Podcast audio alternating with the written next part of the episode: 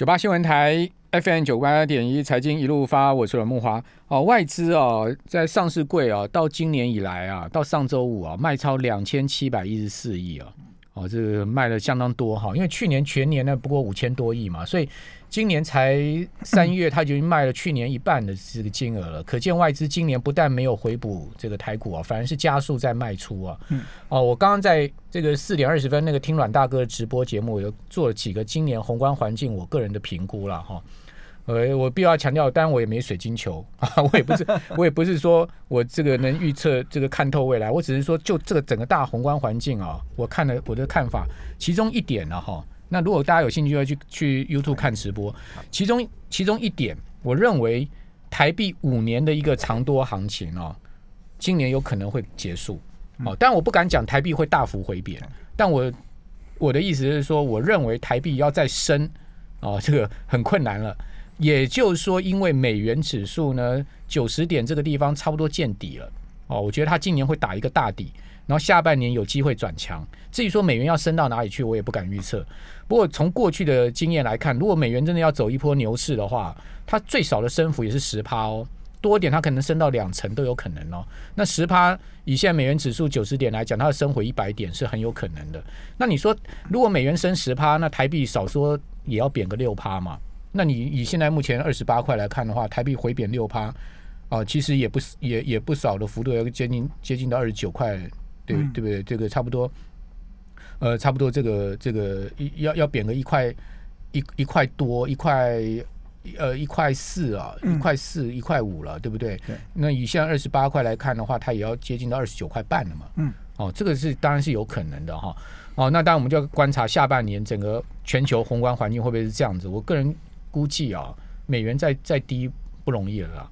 好，那美元如果不再低的话，你说，哎，外资它会不会持续在台股卖超？我觉得这可能性很高。好，我们今天来讨论这个话题。我们呃，现场有直播来的是《头家日报》孙启荣总监，庆荣你好。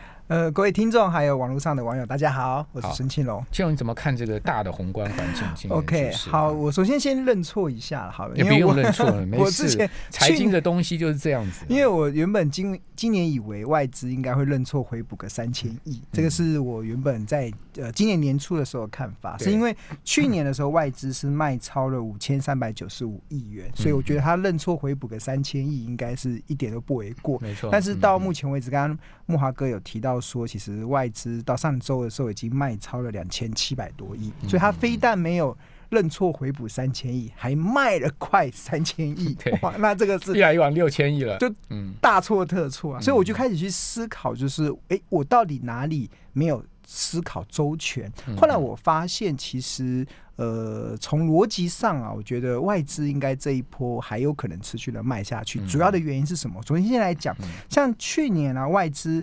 卖超了五千三百九十五亿元，对，但是外资的这个总持股的市值啊，却从十五点六兆台币上升到二十点一兆台币哦，较前一个年度二零一九年年底来看的话，所以换言之就是外超呃外资不用买台股。它持有台股的市值就水涨船高，因为股票在涨嘛，所以它自然而然就开始水涨船高。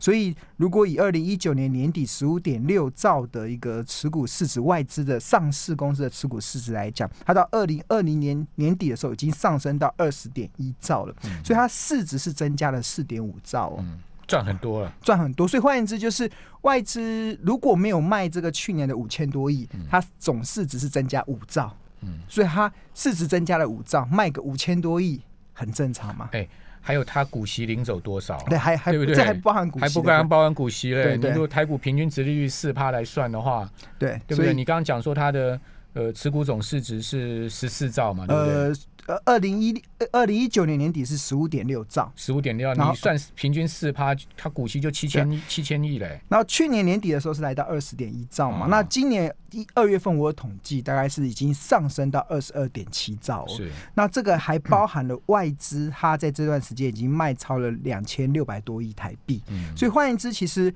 呃，我即使不买台股，它持有台股的总市值也多了将近快三兆。对，所以。多了快三兆，我卖个两千多亿，我还倒赚二点六兆，所以这个其实这也是解释说为什么其实我们看外资，呃，这这从二零二零年年初以来到现在，其实它已经卖超台股八千亿了。一般来讲，过去来讲，外资卖成这样，应该台股会崩下去，但是反而没有。我一方面是因为内资撑起来了，另外一方面，其实我觉得这部分的外资在卖超，它其实某一个部分来看，它并不是看坏台股，嗯。而是手上的调节了持股真的他对啊，他不用买台股，它的总市值就从二零一九年的年底的十五点六兆上升到今年二月份的二十二点七兆，哎，就多了多了快八兆哎，对，八兆多。快八兆，我卖个八千亿，嗯，哎，其实不为过嘛。就是这个这个获利获等于算获利出场。对啊，大家投资人就会想嘛，如果假设我现在有十张两百块时候的台积电，台积电涨到六百块，你会不会想卖个一张？即使卖个一张，我的总市值还是上升啊。很多外资台积电成本可能只有十几块啊，对啊，甚至在一百块以下。对啊，所以我觉得这一波其实，而且外资持股台股的比例也从这我讲的是上市公司的比例也从。二零一九年年底的四十三趴，上升到二零二零年的大概四十五趴，到二零二一年今年二月份已经来到四十七点一七 percent，这个也创了历史新高。所以外资卖成这样，它的持股水位还是创了历史新高。所以这从这一点来看的话，我认为接下来应该外资还是会持续的调节啊，因为目毕竟现在目前有一些状况，就是比如说。尤其最近的盘面感受比较明显，就是电子股可能已经有点有点涨不动了，已经开始资金已经开始转往到非电子股。那当然台台股又是以科技立国，也是这主要是我们主要的脉脉动嘛，所以我觉得在短时间内外资去调节台股，我觉得这都是。算是还蛮合理的。还有 MSCI 的权重也都是一直在调降啊。对，也在调降。被动式的这个资金就要撤出啊。对，但是这个调整其实都是他们获利了结的调整啊。我觉得，所以他们可能就我提到了，他们市值增加了八兆，我卖个八千亿，我还是持有台股的水位还是上升的。所以我觉得，呃，还所以他在卖台股的背后，其实他并不是看不不是。单纯只是看坏这件事，我觉得单单纯纯就只是调节手中的持股，把获利的部分落袋为安。所以在这样的情况之下，我觉得呃，短线上我来看，目前台股应该已经进入到上涨有压力的天花板，下跌有支撑的地板这个盘整的阶段。因为毕竟我们看这个年。从二零二一年年初以来，其实台股真的是牛气冲天嘛，像冲天冲成这样子，在这个地方应该要休息一下。在休息的过程中，也让一些，我觉得台积电最明显啊，台积电去一年前的今天。才两百多块，现在已经 六百多块了。对，这个这个，一单股票涨成这样，其实都要休息了。对，所以我觉得，所以我们最近在看外资在卖台股的同时，其实我觉得大家思考，我觉得我今年年初可能没有思考到，其实它总市值其实一直在上升。它其实从另外一个部分是用获落袋为安来思考卖台股的这个部位。对，不过刚庆荣讲说上有天花板，对不对？好，这个一万六千五百点，这个地方大概就一个蛮难突破了哈。短时间也蛮难突破。下下有地板。好，这个地板大概是什么位置？然后这个地板是第几层呢？第几层啊？如果是第十层，后面下面还有第九层、第八层、第七层呢？哦，地板的话，其实如果放宽一点，应该是季线是它的支撑哦，季线，季线，但是季线现在还蛮低的，还蛮低的，对啊。但是如果以短线来看，它一万五千八这个地方，一万五千八，它是一个相对的一个蛮强力的一个支撑。那台股应该就在，我觉得这这。这一个月吧，大概就在我自己的看法，就是横盘整理是最健康的，真的是最健康。就是大概就在一万五千八到一万六千五这边横盘整理，整整荡荡荡荡荡荡荡荡荡到等到下一个呃下一个机会的时候再上攻会比较好一点。那有没有可能往下掉呢？往下掉，嗯，呃，事事都有可能，因为盘事事难料。盘整盘整之后不是上去就下去嘛？九盘必跌嘛？对啊，两个方向。去年有一段时间，其实台股也是大概在一万三千点里面横盘很久嘛。那横盘了很久的过程中，大概也整理了大概半年。在半年过后，其实它还是可以上。那因为我们现在目前看到的一些数字啊，其实我我个人一直看到，其实台股目前的多方的结构都还蛮健全的，真的还蛮健全。像比如说今天电子股休息，没有没有太大的表现，但是马上就有一些其他的类股接棒演出，像金融股，像不管国泰金啊、富邦金、中信金、兆丰金，涨幅都在一趴以上。那还有像航运股，然后像甚至像呃太阳能类股，还有像是观光股，其实都有接棒演出。这个其实都。呃，电子股休息的情况之下，类股其实有接棒做这个很良良性的这种类股的轮动，这个其实我觉得都是一个多头的一个蛮好的一个象征了。那另外一部分，我长期在统计台股上涨的虚与实的时候，我会去统计这个多头排列加速嘛，就是一千七百多家公司呈现多头排列的加速。其实，呃，最近从二月二月底的时候是四百七十七家，这已经荡到相对的低点，但是后来就开始一路的回升。呃，隔一周上升到五百二十一家，三月初的时候上升到五百九十八家，那到上个礼拜五的时候已经上升到七百二十七家。这个其实多头排均线多头排列加速持续的往上升，其实从结构来看的话，其实嗯，我目前确实是还看不到任何有大幅回档。你刚刚讲说这种。呃，多头均线加速的增加，其中很多是非电族群。对啊，就开始，但是这个就是让结构变得比较健康嘛。就是之前只有一一档台积电在涨嘛，其他的股票跟不上，但这个台股涨的就有点虚胖。那现在台积电休息也，让资金直接回到其他的这种呃，不管是中小型股或者是非电的一些族群。那我觉得这个对多头的维系是蛮好的，一直都有在涨的股票。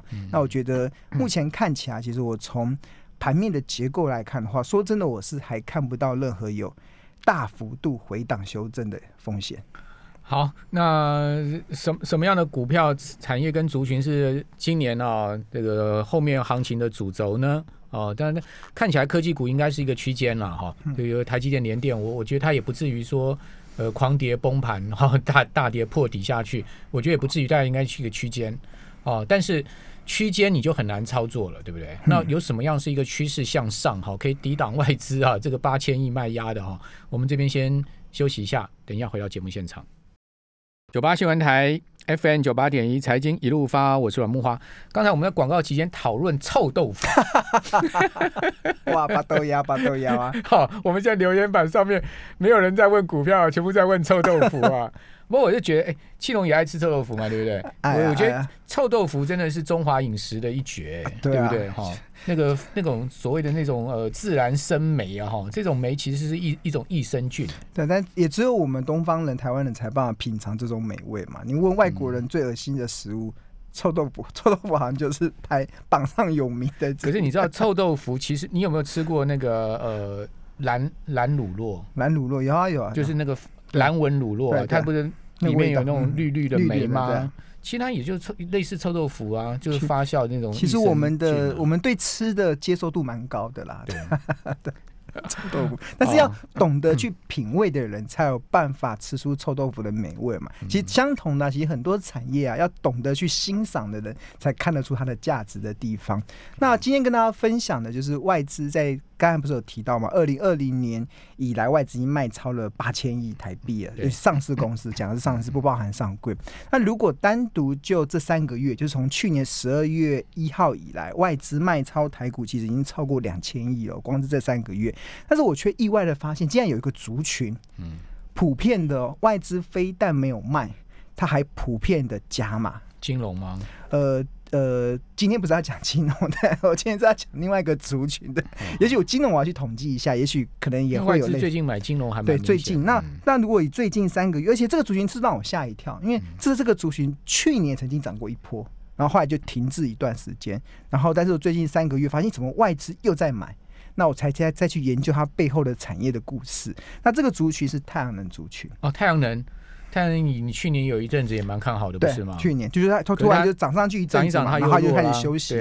那如果以这近三个月了，我是统计到上个礼拜的时间，近三个月的话，就是外资卖超台股两千一百二十三亿元的情况之下，呃，外资加码的三五七六的联合再生五万九千多张，六四四三的元金。五五千两百二十八张，六二四四的茂迪，这是曾经曾经是全球最大的太阳能电池厂，加码的两千两百零一张，三零一六的嘉金买买进了八百九十七张，三七一三的新金控股买了七百二十五张，三六八六的达呢买了两百八十三张，三六九一的硕和导电浆的上游的买了一百一十六张。哎，我觉得还蛮特别的，就是外资不是在大卖，但是它却有一个族群普遍性的。都站在买超，这个时候就让我去了解，哎，想去好奇去了解。那这个，因为外资大部分它的布局都是比较偏中长期嘛，它一定是看到一些中长期的一个方向。那我就开始去研究太阳能产业到底有什么故事。对，呃，基本上我们这几年最近这几天太阳能股价从上个礼拜开始都不错了，对啊。然后我去了解，因为这几年台湾的太阳能产业面临到非常惨淡的经营的过程。真的是，那是产业，那是已经被打抛到地上。有有人说联合差生，对联合网，对，真的被打趴到地上，就是打趴，因为因为很多的政府不不再补助，而且加上中国大陆透过补贴的方式去让整个太阳能去发展嘛，所以我觉得台湾真的被打趴到地上。但是，所以我们看到最这几年台湾的太阳能业者一步有进行了一些调整，第一个就是瘦身。就产能的不断的瘦身，像现像比如说刚才讲茂迪嘛，茂迪它的产能以前全盛的时期的时候，跟现在的现在的产能只达全盛时期的六分之一而已。嗯，它就是拼命的卖场，拼命的卖场，它必须得断尾求生嘛。那第二部分就是市场的行销也慢慢的从国际市场。聚焦到台湾市场就好了，因为国际国际都大陆的天下了。对啊，竞争真的太激烈了，所以你拼不赢入场。但是过去总觉得，哎，台湾的内需市场够吃吗？嗯嗯。但是我后来了解了一下产业的政策之后，发现，哎，够吃哎。其实因为我们台湾很多业子都瘦身了嘛，都不断瘦身了，然后又聚焦在本本土的市场，是哎，真的是够吃，是因为。这这几年，其实大家知道，二零二五年的时候，我们的蔡政府他希望能够推动非核家园。嗯嗯。那他要推动非核家园，就呃不就不让核核电厂进入到我们的电力系统嘛？他就必须得去推动一些再生能源。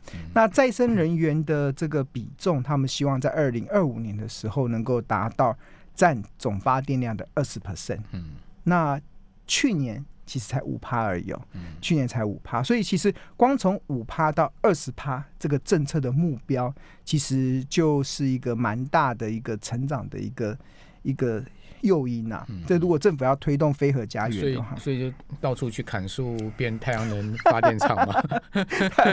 呃，是这样吗？那这个对这个其实是呃不用。呃，我大概稍微讲一下，就是台湾的这个再生能源的这个目标，其实它有不同。所谓再生能源啊，其实它有分为主要的三种电力的来源，一种是太阳能光发电，一种是风力发电，然后另外一种是水力发电。水力已经没有了啦，台湾台湾那个大甲溪已经废了，废了。就是过去其实，在再生能源主要台湾是靠水力嘛，那去年再生能源占总发电的比会荡到五 percent，其实二零一九年还有五点六哦。所以，我们台湾发展再生能源发展搞了一年，再生能源的比例竟然从五点六降到五 percent。关键的原因就是水利，因为呃没没就是水情不足，就是没有下雨，造成的水力发电大减了四十六趴。还有就是那个啊，大甲溪几个像那个德基啊那些水库都已经废了，对，那根本就没有发电，没有发。但是但是太阳能跟绿跟那个风力发电却大幅的上升，太阳能增加的幅度是五十二 percent，然后。风力发电占比大概，哎，风力发电的成长幅度大概是将将近两成。那我之前还没有在研究这个议题的时候，我总觉得，哎，台湾接下来的再生能源可能重心是放在风力发电，因为政府搞的那个沸沸扬扬，搞了几兆的投资，搞那个离岸发电。对。但是我后来发现，哎，不对哦，我后来去研究了一下，其实我们台湾的再生能源的发电目发电量啊，呃，最主要是太阳光电哦。占比是达到七十二趴，你是说二十趴里面的七十二？二十趴里面的七十趴全部都就是我们自己有本身有一个政策目标嘛，希望在二零二五年的时候，整个的呃再生能源的发电量可以来到呃两万七千四百二十三百万瓦，那其中太阳能光电就占两万瓦，那。陆域的风力发电，就是陆上的风力发电是占一千两百百万瓦，那离岸的风力发电是占三千百万瓦。嗯，所以我看了之后发现，哎，其实最主要的都还是来自于太阳光。太阳能发电这一块，占比会来到七成二以上。对，那这个七成二以上，其实就是未来我们整个台湾再生能源的主要的战场。那今年呢？而去年啊，去年的目标是希望能够太阳光发电能够来到六千五百百万瓦，但是好像没有达到。那不管怎么样，从今年开始，假设我们是从呃。从六千瓦或六千百万瓦，或者是五千八百百万瓦，不不管它到二零二五年的时候是要来到两两万的。问问题，台湾有这么多面地方可以铺这些太阳能板吗？哦，对，这个这个部分，如果就一个大问题了。呃，对，这有有一个涉及到环保啊，涉及到这个。呃，我们刚刚讲说这个环，比如说你不能你不能硬砍树去弄这些东西嘛。那一般需要，如果要发电到两万百万瓦的话，大概需要两万公顷的土地。对。然后大概需要七百六十九个台北市的大安森林公园的面积，对，才有办法去发。但是其实是够的哦。台湾的农耕的面积是来到八十万公顷，嗯，然后休耕的，如果现在已经没有。没有在做，没有在耕田的，休耕的其实来到二十二万公顷，所以只要二十二万公顷里面的十一分之一可以被转换成太阳光非常谢谢孙雄总监。